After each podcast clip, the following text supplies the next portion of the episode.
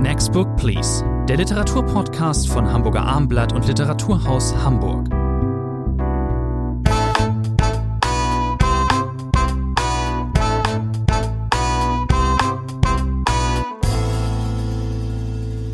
Endlich eine neue Folge des Literaturpodcasts. Mein Name ist Thomas André. Bei mir im Podcaststudio ist Professor Dr. Rainer Moritz. Wir besprechen heute drei Titel, ähm, drei Schriftstellerinnen. Wir sprechen über Bernadine Evaristos Mr. Loverman, erschienen bei Tropen, über Annika Büsings neuen Roman Collar, erschienen beim Steide Verlag und über Janet Lewis äh, Roman Draußen die Welt, erschienen bei DTV. Wollen wir mit Bernadine Evaristo anfangen? Das ist eine sehr gute Idee. Ist vielleicht die prominenteste Autorin, bekam ja den Booker Prize für ihren ähm, jüngsten Roman äh, Mädchen, Frau etc. Ähm, jetzt äh, ist ein älteres Buch von ihr im Original 2013 erschienen, mit, ist erstmals auf Deutsch, Mr. Noverman. Was geht's denn da, Herr Moritz? Ja, es ist äh, ein Roman, der wieder tief in die englische Gesellschaft führt. Das war ja schon die große Qualität von Mädchen, Frau etc., dass Bernardine Evaristo es wunderbar versteht, scharf zu analysieren, die Zerrissenheit einer Gesellschaft zu zeigen, Rassismus, versteckten Rassismus aufzuzeigen. Dieser Roman, Sie haben es gesagt, der schon ein paar Jahre auf dem Buckel hat, tut das nicht minder. Wir sind ungefähr im Jahre 2010. Wir haben zwei männliche Protagonisten, beide schon jenseits der 70, äh, beide stammend aus der Karib von der Karibikinsel Antigua. Da sind sie aufgewachsen, dann in den 60er Jahren nach London gekommen, voller Hoffnung, hier ein besseres Leben zu haben, was den beiden auch gelingt vor allem Barry, Barry und Morris, so heißen die beiden älteren Herren, die zwei karibischen Gentlemen, wie es einmal äh, im Buch heißt. Morris hat eine Ehe hinter sich, Barry ist verheiratet mit Carmel und man merkt aber sehr schnell, und das ist sozusagen der Pointenstrang äh, des Romans, dass Barry eine furchtbare Ehe führt. Seine Frau vermutet, du betrügst mich ständig mit Frauen, so empfängt sie ihn schon abends im Schlafzimmer, wenn er alkoholgeschwängert nach Hause kommt. Sie hat aber Unrecht. Deswegen kann er sagen, nein, ich betrüge dich nicht mit Frauen, weil äh, Barry eben eine Affäre seit frühester Zeit mit seinem alten äh, karibischen Freund Morris hat. Und jetzt, das ist sozusagen der erste große Strang des Buches, kommen die beiden dem Gedanken, den Morris schon länger hegt, näher wir könnten doch jetzt reinen Tisch machen, wir sind über 70, da sollte man doch mit dem Leben allmählich auf eine halbwegs Ordnung kommen. Wir ziehen zusammen, ich lasse mich scheiden. Vor allen Dingen, wo die Gesellschaft äh, in England natürlich auch längst viel liberaler geworden ist. Die beiden älteren Herren sind vor vielen Jahren, Sie haben es erwähnt, äh, eben aus der Karibik äh, nach Großbritannien gekommen. Beide nicht alleine, sie hatten ihre Frauen dabei, die stammen also auch nicht aus England, auch Zuwanderinnen, um die wird es auch gehen, gerade um Carmel. Die, der Roman ist bleibt eng in der Perspektive von, ähm, von Barry, Barry Walker. Aber es gibt auch Zwischenspiele, ich glaube sechs Stück sind es, da spricht dann Carmen. Ich finde, das ist sehr gelungen gleich am Anfang. Ich lese ja keine Klappentexte und kann jetzt auch gar nicht sagen, was da drin steht, aber mir war das von Anfang, mir war das nicht sofort klar, dass es hier um eine homoerotische Liebesgeschichte gehen wird. Ich habe erstmal gedacht, okay, was ist denn das? Äh, Karamell etwa recht? Geht der Streich der wirklich um die Häuser? Und, äh, das wird über 70 noch immer. er trinkfreudig und so. Wichtig ist bei diesem Roman oder bei dieser Figur, die spricht ja überhaupt nicht politisch korrekt. Also wir haben es hier mit einem Mann zu tun, ein self, self, self-made Man, übrigens sehr interessant. Der ist eigentlich Maschinenschlosser, ein ganz normaler Angestellter, ein Fabrikarbeiter und äh, hat aber ähm, ist zu Geld gekommen, zu einigem Geld, weil er in den 60ern anfing, alte, verramschte Häuser in London aufzukaufen und die zu renovieren und zu vermieten. Da ist man dann natürlich dann ein paar Jahrzehnte später wird man damit sehr reich.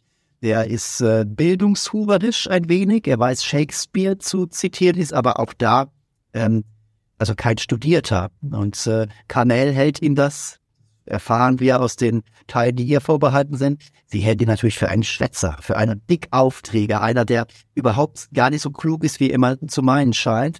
Sie sieht ihn sehr, sehr kritisch und bei denen ist ordentlich Beef, immer und permanent. Da geht es wirklich zur Sache und zwar teilweise auch Hand, werden die auch handgreiflich, weil man merkt dann relativ schnell, da stimmt nun wirklich gar nichts. Da steckt natürlich auch eine große, eine große Tragödie dahinter, denn wer äh, jahrzehntelang sein eigenes, für ihn ist relativ einfach. Er verbirgt einfach sein wahres Begehren. Oder er glaubt, es komplett zu verbergen. Seine Töchter ahnen vielleicht etwas zu Eben, es stellt sich wie häufig in Familien raus, so ahnungslos waren die anderen dann doch vielleicht doch nicht, sondern sie haben noch nichts gesagt. Genau.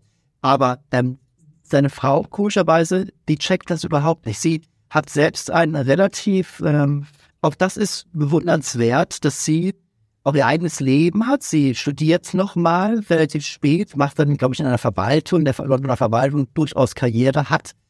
Dürfen wir an dieser Stelle verraten dann auch selbst eine Affäre über einige Zeit. Ähm, davon weiß Barry natürlich nichts. Wir wissen gar nicht, wie würde er darauf reagieren. Wahrscheinlich hätte er das, würde er, hätte er sofort das anders genommen, um dann die Scheidung anzustreben. Denn irgendwie merkt er schon relativ früh, spätestens als die Kinder aus dem Haus sind, ja, eigentlich, das geht hier so nicht weiter. Genau, der weiß natürlich auch, äh, so skrupellos er mit seiner Frau natürlich umgesprungen ist, er weiß natürlich, dass dies äh, eine Lebenskatastrophe äh, für die Ehefrau, für Carmel wäre, wenn er das jetzt gestehen würde, wenn er ausziehen würde, wenn er sich wirklich dazu entschlösse. Morris treibt ihn immer an. Und natürlich ist das ein Spannungsbogen des Romans. Wird er es tun? Wird er es nicht tun? Das ist eine entscheidende Frage. Er weiß dem Recht, er weiß das, dass das für sie eine Lebenskatastrophe wäre. Aber was er nicht weiß, ist, dass es eigentlich noch viel schlimmer ist, dass er sie jahrzehntelang komplett hintergeht. Wir verraten natürlich an dieser Stelle nicht, worauf das am Ende hinausläuft. Es gibt hier so einige andere Figuren, die in den Mittelpunkt rücken. Das sind die Töchter, natürlich auch äh, wunderbar beschriebene Frauen, Personen. Die eine Tochter kinderlos mit, ich glaube, Ende 30, hat aber immer allergrößte Pläne mit ein Modelabel, glaube ich, auf. Äh, mit, natürlich mit Fadis Geld und es ist völlig klar, dass das scheitern wird, dass das eine Katastrophe ist. Äh, der Vater erkennt das auch, dass seine Tochter dafür nun wirklich nicht geeignet ist. So, aber trotzdem gibt er die Kohle. Ähm, er liebt seine Töchter, aber auch das ist auch, auch diese Beziehung ist relativ bärbeißig. Ähm, äh, ähm, und weil wir sind ja, bekommen ja ungefiltert Zugang zu seinen Gedanken. Und er ist einfach einer, der, ja, ich habe vorhin schon gesagt, das ist nicht PC, er ist, er ist ähm, eigentlich sehr selbstbewusst. Der ist in, im Beurteilen von Leuten relativ straff unterwegs. Also er schont die nicht. Er schont am ehesten noch sich. Aber eins muss man halt sagen, wir haben die Geschichte mit Carmel. Er möchte, er traut sich das nicht, ähm, diese Ehe zu beenden. Aber er ist noch sehr, sehr geprägt, auch von der karibischen Welt, auch der sehr homophoben Welt, aus der er kommt. Dass er auch Jahrzehnte später, als er im, in der liberalen englischen Großstadtmetropole zu Hause ist, dass er es einfach nicht er möchte lieber der Außenseiter bleiben, jemand, der sich so durchschummelt, der Parallelleben führt. Das ist ihm viel näher, als reinen Tisch zu machen und auch ein bisschen Mut zu beweisen. Und das ist letztlich auch äh, die Qualität dieser Erzählerin überhaupt. Sie schildert Individuen, sie tut das äh, gelungen. Ich finde die Frauenfiguren etwas schwächer äh, als Barry. Barry dominiert den Roman natürlich schon sehr, selbst wenn Carmel einzelne Kapitel zugewiesen äh, bekommt. Aber was äh, ihn umtreibt, und das ist ein Erkenntnisprozess des Romans, dieser Individualismus, äh, er weiß, er ist homosexuell, aber er will auf gar keinen Fall zur homosexuellen Community äh, gehören. Er macht sich lustig über deren Attitüden, wie man das natürlich auch nicht mehr tun äh, darf. Die, die mit ihren Handtäschchen immer. Auf gar keinen Fall will er so dargestellt werden, will er sich selber so sehen. Er muss aber begreifen, für das, wir sind im Jahr 2010, äh, was hier abgeht, haben äh, die Homosexuellen und ihre Bewegung in den 70er, 80er, 90er sehr viel getan, also auch für ihn getan. Also es ist eine Art Lernprozess, den er durchläuft, dass dieser scheinbare Individualismus äh, nicht weiterführt. Er sagt immer von sich, ich bin nicht homosexuell, ich bin Barry-sexuell. Also um diesen Individualismus auch lautstark in die Welt zu posaunen. Und das äh, zeigt dieser Roman eben. Der Einzelne ist eingebunden äh, in ein viel größeres Ganzes, selbst wenn er so tut, als sei er davon unabhängig. Ich will so hart reden, wie Derby teilweise redet, müsste man sagen, er ist ein Schmarotzer. Andere haben das erkämpft, wovon er profitiert genau. hat. Er hat nie mitgemacht und bekennt sich nicht wirklich dazu. Trotzdem ist er eine Figur, mit der man sich, mit der man sympathisiert. Das hält einem bei der Lektüre. Das ist teilweise, vielleicht kann man sagen, etwas dick aufgetragen. Es kommt ja auch noch zu dramatischen Verwicklungen mit seinem Enkel, der dann irgendwann bei ihm zu Hause nachts besoffen auftaucht mit ähm, seiner homophoben Freunden. Da kommt es dann zu einer Art Coming Out. Zu viel verraten haben wir da jetzt nicht. Also es gibt auch Spannungsmomente, Sie haben es vorhin schon beschrieben, es gibt einen großen Spannungsbogen. Ich halte diesen Roman auch für eine gute Arbeit von Evaristo. Ist jetzt nicht ganz so ähm, gut wie ähm, das, äh, der, der jüngste Roman, aber ich habe trotzdem gerne gelesen und äh, gebe sieben Punkte. Ich bin betrüblicherweise ganz auf Ihrer Seite, Herr André, und gebe auch sieben Punkte. Typischer Siebener, ne? Ja. Kommen wir nun zu einer Autorin, die ihr hier im Podcast genauso wie Evaristo Skammer habt, Annika Zeli, äh, seit 81 in äh, Bochum äh, geboren. Die hat äh, vor zwei Jahren, oder was jetzt? Letztes Jahr. Letztes Jahr ihr Debüt vorgelegt in Nordstadt. Das war, das äh, rangierte, werte Herr Morris, wenn ich mich recht erinnere, gerade bei Ihnen auch sehr weit oben in der Jahresendliste. Bei mir war es auch vertreten. Die hat äh, hier in Hamburg auch den Maracassis-Preis gewonnen für das beste Debüt. Ich würde mal sagen, wir haben, äh, oder gerade Sie haben ähm, diese Autorin auch sehr äh, geschätzt und auch ein bisschen bekannt gemacht vielleicht. Ich war jetzt ein bisschen verwundert. Ich habe mir die geguckt jetzt, bei dem zweiten Roman habe ich gedacht, Mensch, da muss doch jetzt, müssen noch viele anbeißen. Ich habe noch gar nicht so viele Rezensionen was mich ein bisschen verwundert hat. Ich hoffe, dass das noch kommt. Aber Sie haben recht, man soll vielleicht äh, zu Annika Bützing noch sagen, sie ist ein kleiner Shootingstar insofern geworden, ein unverlangt eingesandtes war das Skript im Steidel Verlag. Und man hat dort erkannt, dass Nordstadt ein ganz ungewöhnliches Buch war. Ich habe mich sehr gefreut, dass sie den Marakassenspreis äh, dafür bekommen hat, auch den Literaturpreis Ruhr äh, bekommen hat. Der Roman äh, spielt ja auch äh, dort in einer Ruhrgebietsstadt. Und sie ist Lehrerin, wie gesagt, hat offensichtlich in ihrer Schublade doch noch einiges stecken, weil ein Jahr nach Nordstadt ist jetzt, äh, Sie haben es gesagt, der Roman Koller auf dem wieder schlanke 176 äh, Seiten, also kein umfangreiches Buch. Aber das war schon die Qualität von Nordstadt. Auch hier dieser genaue Blick auf Protagonisten, auf jüngere Protagonisten. Da habe ich immer den Verdacht, da ist auch die Lehrerin sozusagen noch im Blick, dass sie auch gerade Jugendliche oder junge Männer äh, ganz gut beobachten kann und beschreiben kann. Und äh, worum geht es in Connor? Vielleicht nur als erste Skizze. Wir haben es mit dem zu tun, was man in der Literatur klassischerweise Road Novel äh, nennt oder Road Movie nennt auf literarischen äh, Wegen. Eine alte Tradition. Man könnte Jack Kerouac nennen, man könnte Peter Handke, äh, der kurze Brief zum langen Abschied äh, nennen. Wolfgang Herrndorf, darauf möchte ich gleich noch zurückkommen. Christian Pracht-Faserland war auch eine, eine Road Novel, wenn man so will. Also in dieser Tradition steht dieses Buch. Diese Tradition ist einfach beschrieben. Menschen fahren irgendwo hin, kommen nie ans Ziel oder spät ans Ziel, das sie anstreben und erleben Unterschiedliches auf dieser Reise durch ihr eigenes Ich. Und wir haben es mit zwei jungen Leuten zu tun, die sollten wir vielleicht noch vorstellen. Chris und Kolja, äh, der eigentlich Koller heißt, so wie der Roman. So, genau, so ist es genau. Äh, Koller, so heißt auch der Roman. Koller, da steckt natürlich schon viel Wut und äh, schnaubende Wut äh, drin. Äh, und die beiden äh, ich verkürze das, äh, haben plötzlich entdeckt, dass sie einander lieben. Und dieses Liebespaar begibt sich nun auf die Reise. Sie haben Wolfgang Herrndorf erwähnt. Ich glaube, da ist absichtlich darauf angespielt. Das kann man nicht anders sagen, weil Herrndorf war sein Lada Niva, mit dem die beiden äh, Schüler aufgebrochen sind in die Walachei. Hier ist es ein nicht minder äh, erbarmenswürdiges Auto, ein klappriger VW Polo 2, also die zweite Polo-Generation. Bei dem Auto hat man auch immer Angst, dass äh, dieser Wagen überhaupt zu den Zielen gelangt. Wannerei ist hier bei Connor in diesem Roman zunächst mal ihre schwäbische Heimat. Hervorragend. Ist das nicht hervorragend, dass Ludwigsburg endlich mal eine gewichtige Rolle spielt in der Literatur? Ja, in Tübingen oft, vielleicht auch Heidelberg, aber Ludwigsburg. Heilbronn sogar auch, aber Ludwigsburg eher nicht. Sie fahren dahin, da stammt äh, Connor äh, her, seine Schwester lebt dort, ähm, die ist, ähm, hat eine geistige Behinderung oder Beeinträchtigung, die lebt dort in einem Heim und um die er sich früher viel gekümmert, sind eigentlich innig miteinander verbunden, aber er hat äh, viele Abgrenzungstendenzen äh, gehabt von seiner Familie eine Zeit lang. Er ist eigentlich Mediziner, hat arbeitet aber, hat es aber auch aufgegeben.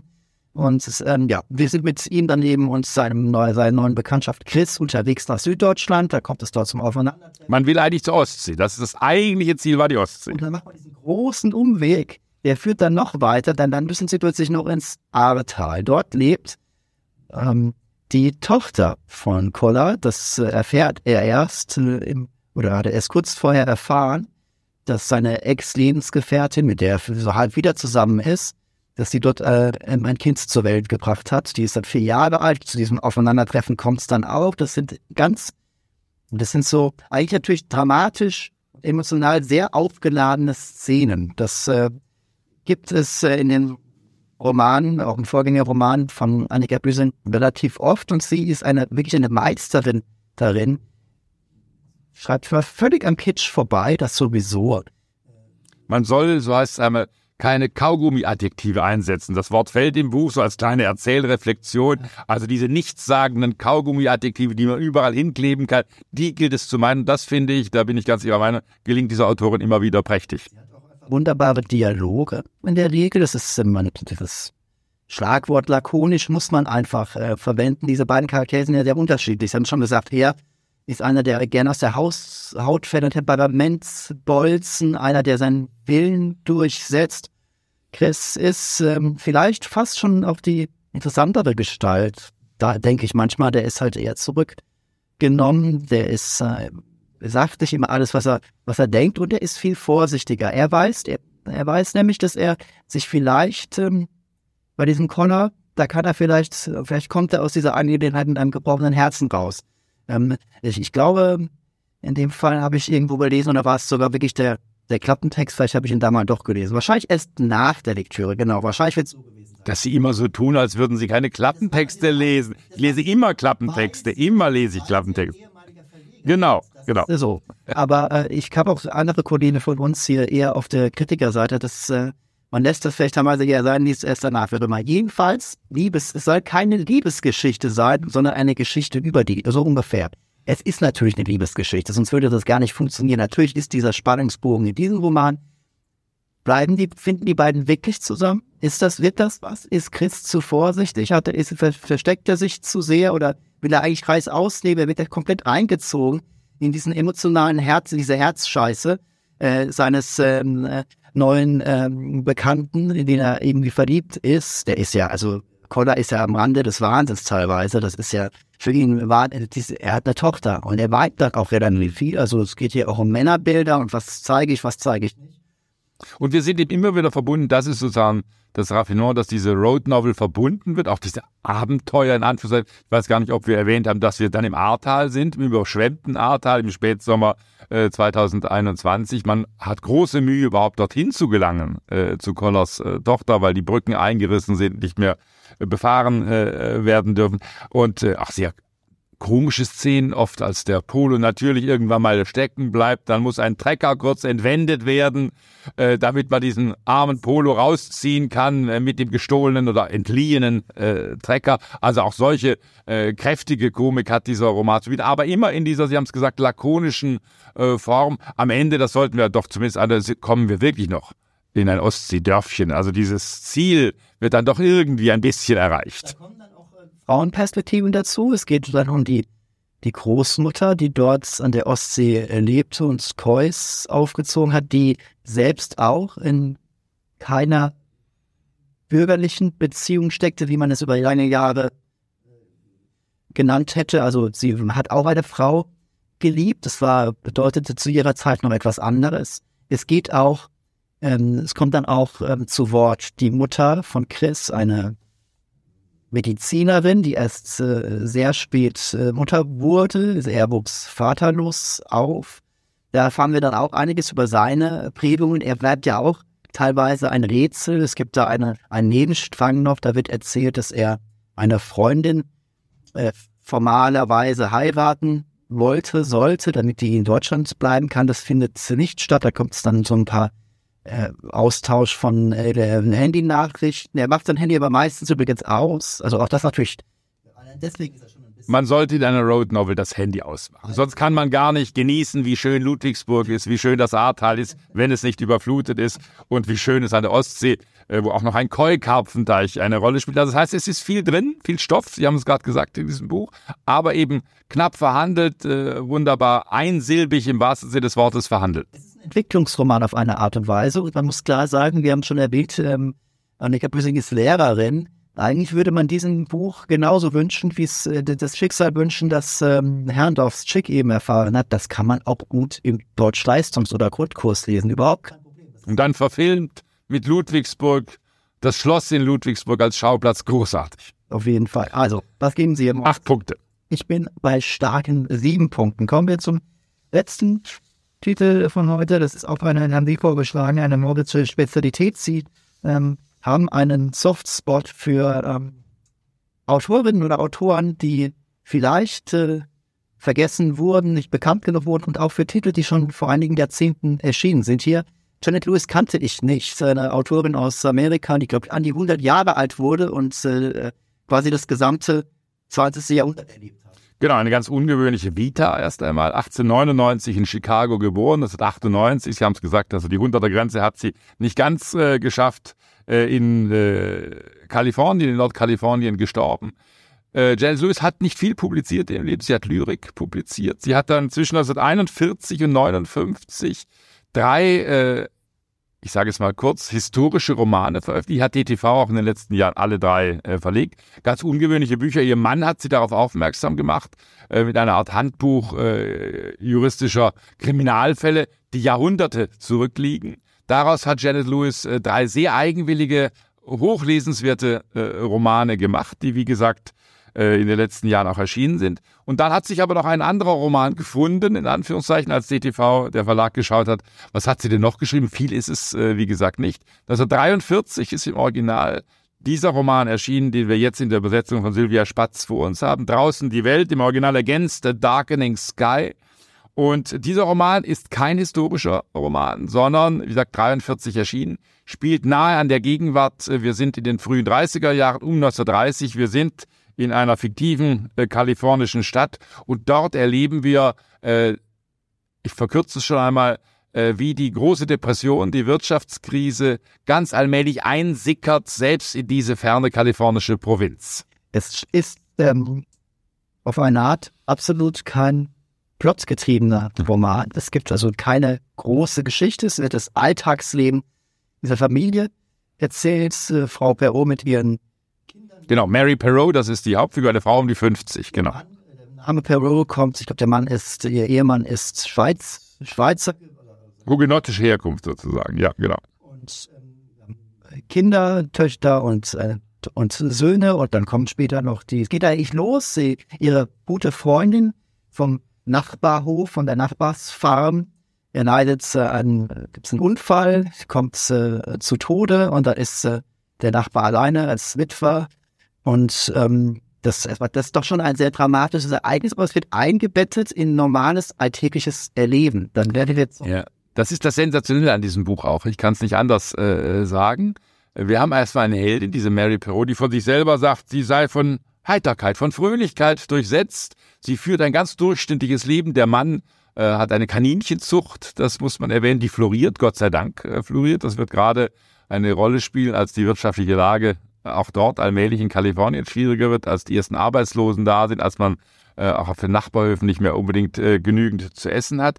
Äh, dieses Unglück, Sie haben es gesagt, wird eingebettet in ein ganz langsam beschriebenes äh, Familienleben. Es gibt Schwierigkeiten mit den Kindern, vor allem die Tochter Melanie, äh, die immer ständig Verehrer hat und ihrer Mutter große Sorgen macht. Also alle klassischen Probleme, die man mit Teenagern hat, das spielt eine äh, wichtige Rolle. Aber vor allem hat dieser Roman einen wunderbar langsamen Ton. Das heißt, es werden Naturphänomene aufs langsamste beschrieben, es werden Wetterphänomene, äh, die eine wichtige Rolle spielen, in diesem Buch langsam beschrieben. Es werden die Kaninchenrassen langsam beschrieben. Es wird eine Motorbootfahrt, die eine wichtige Rolle spielt, ganz langsam beschrieben. Das ist die große, ganz ungewöhnliche Qualität dieses Buches, diese Gelassenheit. Aber, Sie haben es gerade schon angedeutet, Schon am Anfang ist man etwas angefixt, da ist dieses schreckliche Unglück, dieser schreckliche Unfall im Automobil an einem Bahnübergang. Und das wird im Roman langsam, langsam zunehmen, dass die Katastrophen näher rücken.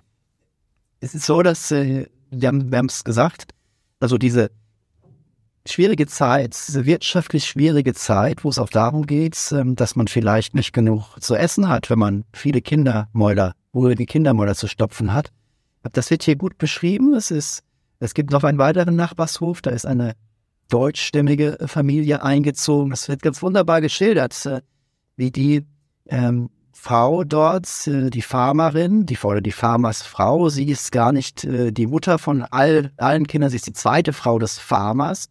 Die ist so latent, äh, immer so Schuld, latente Schuldzuweisungen spürt äh, Frau Perrault, ähm, weil die hat die Nachbarin macht immer ein schlechtes Gewissen. Du musst, du hast mir jetzt die Milch hier vorbeigebracht, ja klar, aber die war ja schon sauer oder wie auch immer. War sie gar nicht wirklich, war ein Missverständnis. Das sind so Dialogs äh, oder Szenen, die, ähm, die wirklich sehr, sehr gut äh, gelungen sind. Man, sehr atmosphärisch. Und es ist dann doch, ich habe es gesagt, diese Katastrophen rücken immer näher, auch die äh, wirtschaftliche Not rückt näher, äh, auch in diese Provinz äh, der Bauern. Äh, Aber vor allem hat dieser Roman auch eine Aktualität, äh, weil man plötzlich merkt, wie sich die Sitten in Anführungszeichen verändern. Mary Perot sagt an einer Stelle mal, dass sie mit dieser Gesellschaft gar nicht mehr zurechtkommt plötzlich. Das sei eine Gesellschaft ohne gemeinsame Werte, eine ethische Wildnis, weil Gesetz und Ordnung missachtet werden. Wir sind hier in einem Roman, der 1943 geschrieben ist, äh, um 1930 äh, spielt. Und trotzdem erkennt diese Figur, das muss man nicht zwanghaft aktualisieren, glaube ich, das wäre falsch. Aber man merkt plötzlich, es geht da ein Riss durch diese Gesellschaft, selbst in dieser in Anführungszeichen wohlbehüteten Farmerswelt, wo es äh, Schwierigkeiten unter den Nachbarn gibt, wo man sich beäugt, natürlich, weil man nicht viele Nachbarn hat. Sie haben es gerade äh, angedeutet an diese andere. Aber plötzlich bricht in diese Welt eben etwas ein, was diese so heitere und mit ihrer Mittelmäßigkeit so wunderbar zurechtkommende, auch das ein seltener Strang in der Weltliteratur, eine Figur, die sagt, ach, es ist eine erfreuliche Mittelmäßigkeit, so heißt es einmal, die wir täglich leben. Und plötzlich merkt sie, diese Gesellschaft gerät Stück für Stück aus den Fugen. Ich lasse mich jetzt äh, fast, ich lasse mich nicht ganz mitreißen von ihrer Begeisterung, aber ich erkenne jetzt noch mal natürlich die Qualitäten ähm, dieses Romans. Ich muss aber gestehen, und ich habe das in unserem Podcast vielleicht schon mal gemacht, ich erinnere mich, meine mich dazu erinnert, es gibt ja auch Leselaunen, die man so hat. Ich habe diesen Roman also gelesen und ich habe auch erkannt, was er macht, was er will. Und trotzdem habe ich mich genau mit dieser Langsamkeit dann teilweise auch etwas schwer getanzt. Weil Sie immer so ein hektischer Mensch sind, Herr André, weil Sie immer die Klappentexte nicht lesen und dann hektisch von einem Buch zum anderen eilen. Genau, das, das ist die Hektik des professionellen Lesers. Der hat immer noch so viel anderes zu lesen. Aber es gibt ja auch andere ähm, langsame Erzähler, zum Beispiel Knausgard, den ich ja so unheimlich schätze. Da habe ich mich sofort, ich sofort gedacht, ja, warum findest du den Knausgard, der auch dieses Alltagsleben noch viel mehr in die Breite dehnt dann dieses alltägliche, ich rauche jetzt noch diese Zigarette und dann nochmal jene und so weiter und so fort. Warum findest du das denn so toll? Und hier lässt du dich nicht ganz so drauf ein. Der Punkt ist eben ganz klar, man muss hier diese, man muss schon, wir haben aktuell die, die aktuelle Züge haben sie eben herausgearbeitet. Trotzdem ist es natürlich auch ein Zeitroman Vielleicht muss man diese Übersetzungsleistung bringen und vielleicht, ähm, das, ich stelle dem ja gar nicht in Abrede, dass er das, was er, was er erzählen will, das macht er auch wirklich gut. Man muss aber eben gewisse, eine gewisse Bereitschaft mitbringen, in diese Zeit einzutauchen. Es ist ein langsames Erzählen, ja, aber es ist eine ungemein souveräne Erzählerin. Und sie hat natürlich, das ist oft die Qualität von, in Anführungszeichen, langsamen Romanen, dass sie sich einlassen auf das Innenleben der Figuren, dass das langsam ausgebreitet wird, dass auch immer wieder, ich habe es am Anfang gesagt, dieser Bezug zu dem, was diese kalifornische Landschaft äh, zu bieten hat, äh, wenn es heiß ist, wenn es gewittert, was hat das zu bedeuten für die Figur? Das ist äh, wunderbar. Es ist für mich einer der schönsten Romane äh, in diesem Jahr. Ich glaube, viel bessere werde ich nicht mehr lesen. Deswegen gebe ich neun Punkte. Ich bin bei starken sechs. Das ist entschieden zu wenig, André. Ich bin erschüttert, ich bin erschüttert. Auch, auch schon umgekehrt. Liebe Zuhörerinnen und Zuhörer, lasst Sie nicht verdrießen. Wahrscheinlich, äh, ja, wir empfehlen letzten Endes alle drei Romane, wie das tun wir ja meistens hier. Rainer Maurits und ich bedanken uns für Ihre Aufmerksamkeit und wünschen gutes Lesen. Bis zum nächsten Mal.